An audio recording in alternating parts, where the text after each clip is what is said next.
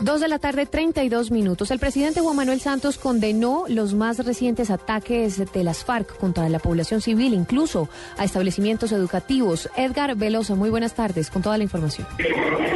Buenas tardes, pues el presidente Juan Manuel Santos, quien en este momento se encuentra inaugurando un megacolegio en Florencia, Caquetá, acaba de decir que mientras las FARC destruyen los centros educativos, el gobierno los construye.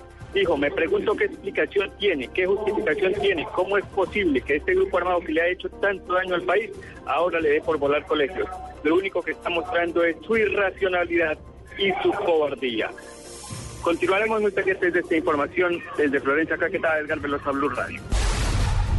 Gracias, Edgar. Dos de la tarde, 32 minutos. La empresa de aguas de Bogotá sancionó a la Unión Temporal de Aseo Districapital con 50 millones de pesos por no cumplir con las fechas fijadas para la entrega al distrito de los compactadores de basura usados.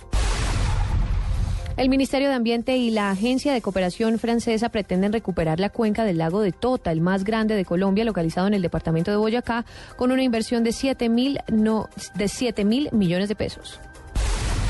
La ministra de Justicia y del Derecho, Ruth Estela Correa, y el representante en Colombia de la Oficina de las Naciones Unidas contra la Droga y el Delito suscribieron un convenio de fortalecimiento al sector justicia cuya finalidad fundamental será formar a los jueces y fiscales en herramientas para la investigación judicial.